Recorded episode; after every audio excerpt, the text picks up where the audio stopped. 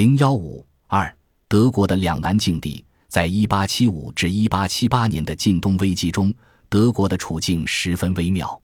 从有利的方面来看，德国当时在近东及巴尔干的利害关系是列强中最小的，因而有可能采取一种比较超然的立场。从不利的方面来看，近东危机中最严重的一对矛盾就存在于俄国与奥匈之间。危机的升级可能造成这两个大国的武装冲突，从而将德国置于两难境地。如果不干预，其中的一个国家可能被打垮，德国的战略环境将因此严重失衡；如果干预，则势必得罪另一大国，可能会导致后者与法国结成反德同盟，从根本上恶化德国的安全环境。即使危机没有导致大国战争，而是由一个大国会议来处理。德国的处境还是非常不利，因为在这种情况下，俄国可能乐于与法国打交道，奥匈则向英国靠拢，而德国将同样处于微妙而危险的境地，或者做两者之间的调解人，这种吃力不讨好的工作，或者倒向英奥一边，从而面临法俄从东西两个方向的威胁。而随着危机的发展，对德国的怀疑也在增加。外交部官员弗里德里希·冯·荷尔斯坦因曾在信件中提及，一部分人认为德国希望趁晋东危机升级的机会来进攻某个国家，但事实上，这里的两三位决定性的人物都没有丝毫这样的想法。面对这种形势，俾斯麦非常清楚，在东方问题上，德国越是积极主动，处境就越危险，就好像一个人陷入沼泽以后又拼命挣扎一样。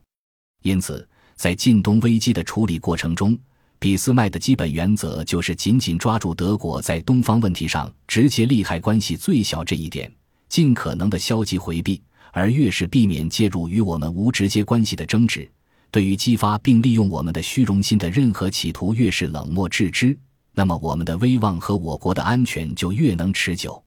如果德国善于克制，那么他在未来的东方问题的争执中。就能利用它是在东方问题上利害关系最小的国家这种有利地位。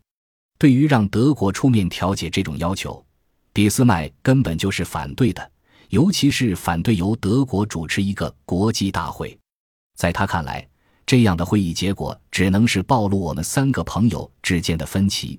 而他本人则会被三方一致指责。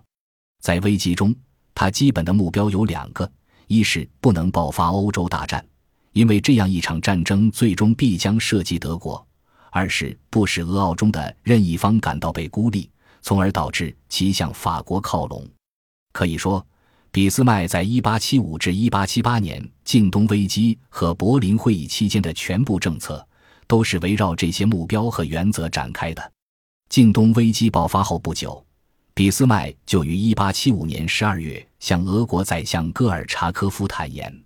德国对于整个东方问题最关心的，就是防止其威胁欧洲和平，以及由三皇同盟建立起来的俄奥之间的友好关系。同时，他又反复强调，德国在巴尔干没有自己的利益。在国会演讲时，他甚至公开宣称，整个东方问题不值一个波美拉尼亚制弹兵的性命。除了这些消极回避的办法外，他还试图采取更积极的方式。那就是鼓动其他大国瓜分土耳其，从而形成一种新的相互牵制的利益格局，减轻德国的压力。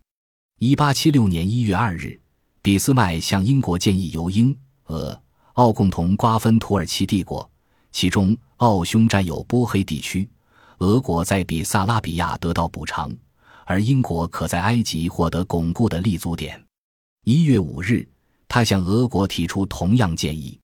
二月十九日，俾斯麦再次向英国建议瓜分，同时声明德国是领土上满足的国家，对奥斯曼土耳其帝国的土地没有兴趣。但英俄两国均未响应。一八七七年四月，俄国对土宣战以后，俾斯麦又建议由列强共同瓜分土耳其，并将埃及作为英国的份额。但俾斯麦的这些建议并没有产生效果，反而引起了其他国家的怀疑。认为德国试图用这种手段挑动英俄开战，目的是为了借机吞并荷兰。英国首相迪士雷利还为此大光起火，称必须要阻止这种企图。我发现他到处在挡我的路。这个人是欧洲的麻烦，和俄国相比，俾斯麦更是我的问题。我下定决心要阻止他。碰壁以后，俾斯麦再也不提瓜分一事。然而，俾斯麦这些做法并没使德国置身事外。在俄奥矛盾日益激化，英国又希望扩大三皇同盟内部分歧的情况下，危机的发展还是一步步将俾斯麦推到前台。一八七六年秋，俄宰相戈尔察科夫没有通过正常的外交渠道，而是通过德皇威廉一世驻俄国宫廷的私人代表冯维尔德将军询问：如果俄国与奥匈发生战争。德国是否将像俄国在德国统一战争期间那样保持善意的中立？俾斯麦对此十分生气，因为这一渠道的传话使德国根本无法留下任何外交案底。不管德国做出什么承诺，俄国政府事后都可以表示与自己无关。俾斯麦愤怒地写道：“这样，我们永远不可能让俄国在他们通过冯维尔德对我们说的事情上说话算话或负起责任。”因为戈尔察科夫亲王完全是通过口头的秘密谈话的形式对王朝间的随从讲的。更令俾斯麦感到警觉的是，俄国询问的内容，在他看来，这是一个极其危险的兆头。三皇同盟的内部矛盾发展到极端，就是俄奥关系破裂，并迫使德国在两国之间进行选择。而无论选择哪一方，德国都是输家。因为未被选择的一方必然会向法国靠拢，从而使德国不得不面临一个敌对的联盟。在这种情况下，同盟对德国就变得十分关键，而对同盟的严重依赖将使德国丧失对外政策的自主性，最终很可能变成德国为盟友，而不是为自己的战略目标服务。这些实际上正是一九一四年第一次世界大战前的情形，所以。俾斯麦极力避免做出这样的选择，他一开始采取拖延的办法，甚至想把维尔德召回。